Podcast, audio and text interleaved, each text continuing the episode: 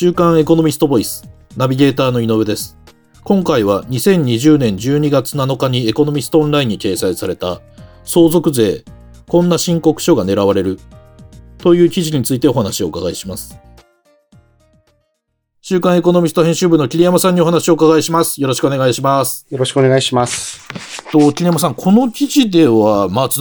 その相続税や贈与税の税務調査が厳しくなっていると指摘されていますが、これはなぜなんでしょう？2015年からですね、はい、えー、相続税の基礎控除の引き下げというのがありまして、ええ、基礎控除というのは、あの、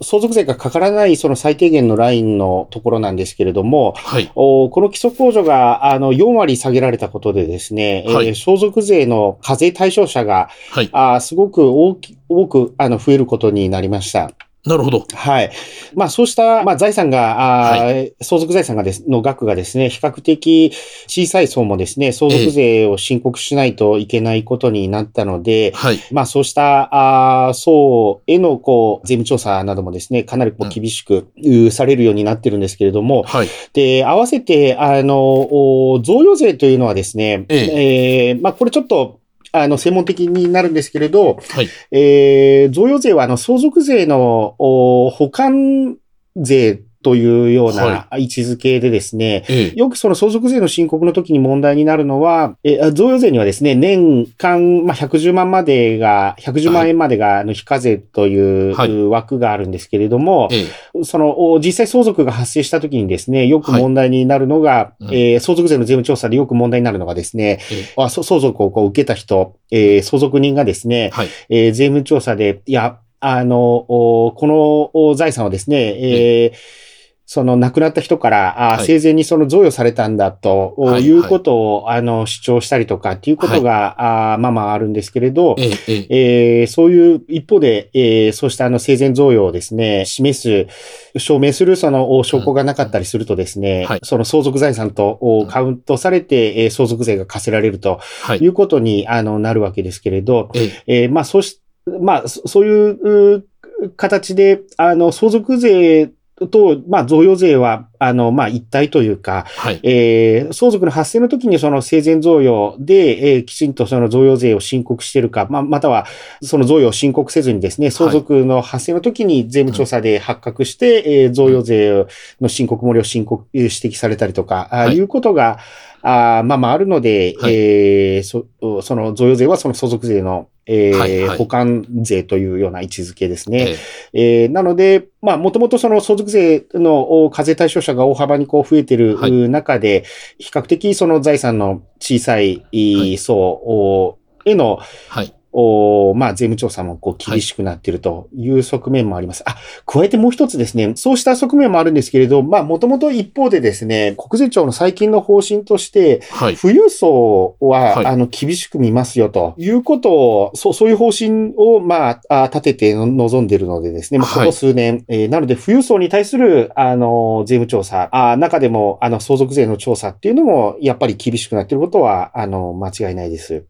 なるほど。えっ、ー、と、その税務調査が厳しくなっている、そのような状況を踏まえてなんですが、はい、この記事では、国税調査官にその目をつけられやすい申告書について、3つのケースを紹介していらっしゃいますよね。はい。で、えっ、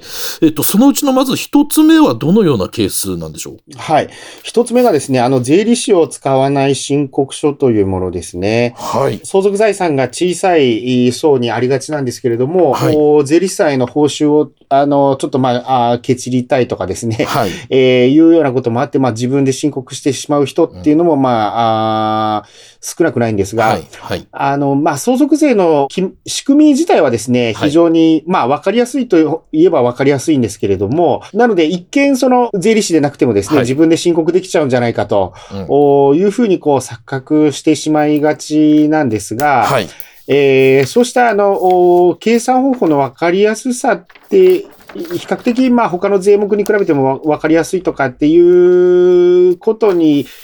えー、だけじゃなくてですね、はい、その、プロの目には一目瞭然でもですね、えー、素人には全くなんかこう思いもつかないことが、あの、あったりするんですね。はい。えー、なので、逆にそういう申告書をですね、受け取る、はい国税の側からしてもですね、えー、税理士を使わない申告書というのはですね、はい、えー、もう間違いがないはずがないと、はい、はい、いうことで、えー、より厳しく見られると、うん、いうことが、えー、あり得ます。はい。なるほど。その一つ目のケースというのは税理士さんを使わずに自分で書いた。はい。その申告書は、あの、狙われやすいですよ、ということなんですが。はい。では、その、二つ目はどんなケースなんでしょう？はい。二つ目はですね、死亡直前、その相続が発生する直前のですね、はい。不自然な取引がある場合も、その国税にこう非常に目をつけられやすいかなというふうに思います。相続財産というのは、あ相続税というのはですね、当然にあの、相続財産に対して、はい、えー、まあ税率をかけてですね、はい、えー、税額が出るわけですけれども、うん、えー、なので、えー、まあ相続財産をですね、減らせば減らすほど、はい、えー、まあ、あ納める税金もまあ少なくなると、い。うことなんですけれど、はい、よく使われるのがですね、えー、不動産なんですよね、はい。で、なんで不動産が使われるかというとですね、えー、相続税のこう申告の決まりの上ではですね、はい、例えば1億円で、えー、現金1億円でですね、土地を買ったとすると、はい、えー、その土地の価値、土地をその相続税を、まあ、申告するときに、まあ、土地の価格をいくらと評価するかという、その決まりという、決まりもその国税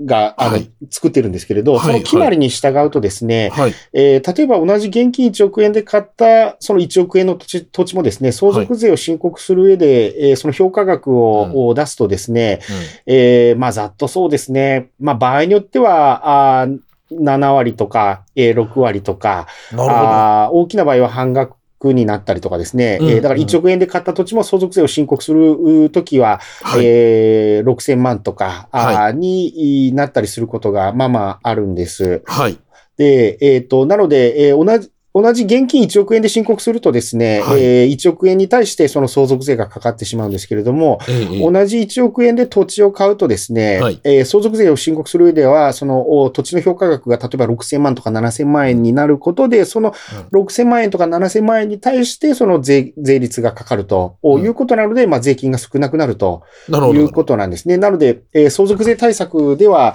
うん、えー、よくその不動産が使われることが多いんですけれども、はい、財産を持っている人がですね、はい、えー、例えば、まあ、かなり高齢、まあ、90歳を超えてで、超えたり、はいするような人がですね、はい、えー、その、まあ、亡くなる直前、直前といっても、まあ、2、3年とか前ぐらいまでも十分に含まれるんですけれども、はい。はい、えー、そういう時期にですね、新しくマンションを買ったりとかですね、土地を買ったりとかですね、はい、えー、いうことがあるとですね、はい、これはすごく、税務署からですね、こう目をつけられやすい、あの、ポイントになるかなというふうに思います。まあ、相続税の申告、相続税を申告する上では、まあ、土地は、まあ、あの、ルールではそういう決まった評価法があってですね、現金に比べて評価額は、はい、あすごく少なくなる傾向があるんですけれども、えー、えー、そういうあからさまな、なんて言うんでしょう、はい、死亡間際、亡くなる間際のですね、うん、えー、相続税対策をやるとですね、はい、場合によっては国税が買った土地の評価額がですね、低すぎるということで、えー、指摘をしてですね、うん、まあ、例えば先ほどのようなこう1億円で買った土地なら1億円に近いような金額で高くこう、高い評価額を求めてですね、えー、国税が指摘してくるというような場合もあります。なので、あの、相続税対策っていうのは、あの、もう、あのー、亡くなる間際にですね、こう慌てて、うん、えー、まあ、税理さんの、詳しい税理さんによればですね、うん、亡くなる間際にこう慌ててやるものではなくてですね、はい、その非常に長い時間をかけて取り組んでい、うん、えー、くべきものなんですけれども、まあ、資産家の人などに、まあ、ありがちでもあるんですけれども、はい、亡くなる直前にそういう大規模なですね、えー、土地購入とかをやったりすると、はい、えー、そういう国税からえー、目をつけられやすいということがあるかなと思います。うん、なるほど。えっ、ー、と、二つ目のケースとしては、まあ、疑わしい不自然な、えっ、ー、と、不動産の取引などなどがあるケースということですね。はい。では、最後にその三つ目のケースについて教えていただけますか？はい。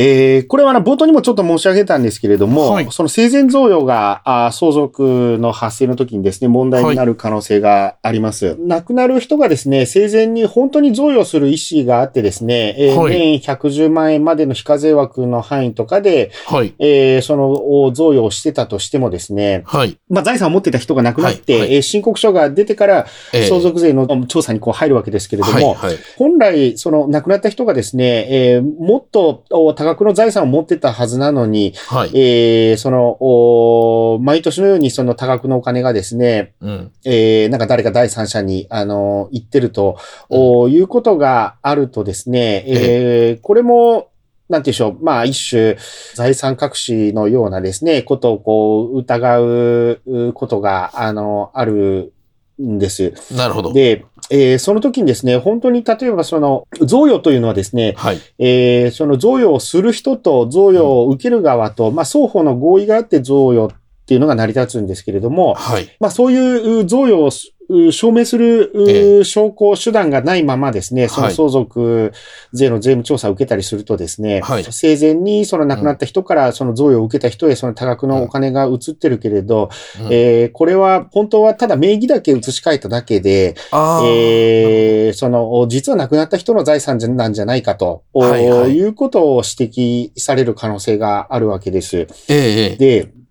えー、その時にですね、えー、いや、これは生前にですね、きちんとその贈与を、する、する人とですね、え受ける人の側で、えー、明確に意思があって贈与したものだと、いうことを、あの、証明する、はい、手段がないと、まあ、指摘をこう受ける可能性があるということですね。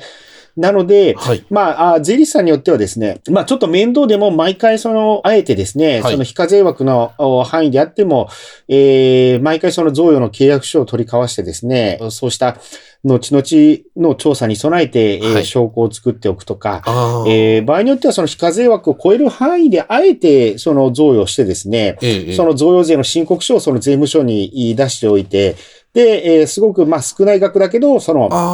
贈与税を、あの、収めて、収めておけば、はい、えー、税務署にも当然その証拠が残るので、えー、後々に、その、おこれ贈与じゃないでしょ、と、はいはい、いうことをこう指摘できないようにしておくっていう方法もあるというふうにも聞きます。はい。